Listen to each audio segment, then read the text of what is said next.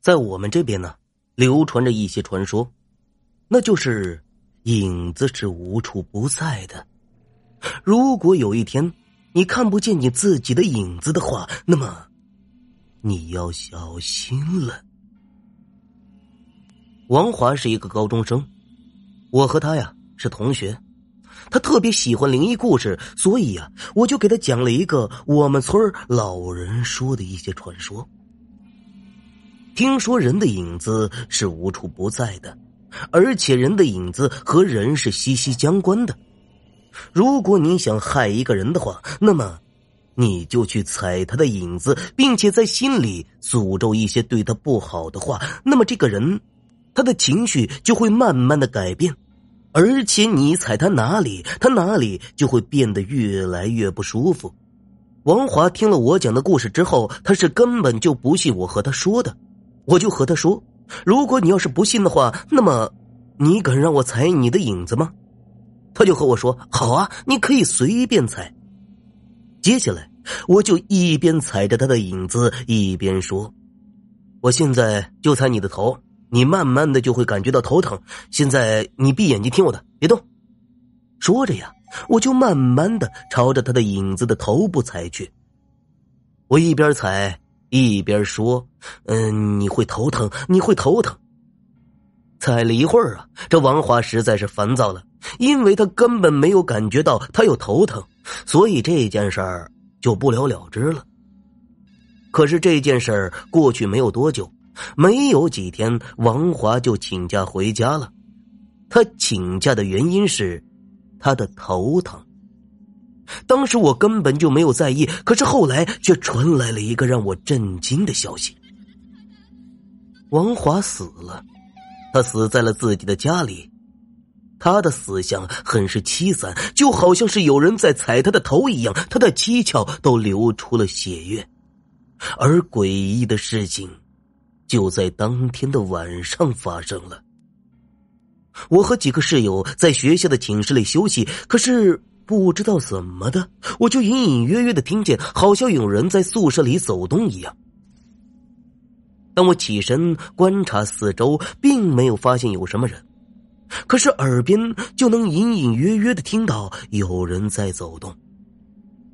我慢慢的穿好衣服，向着楼道走去。我们的宿舍楼在三楼，我们的宿舍在三楼的最里面，而在我们宿舍左边第三间就是我们这一层楼的卫生间。那走动的声音好像就是从卫生间里传来的。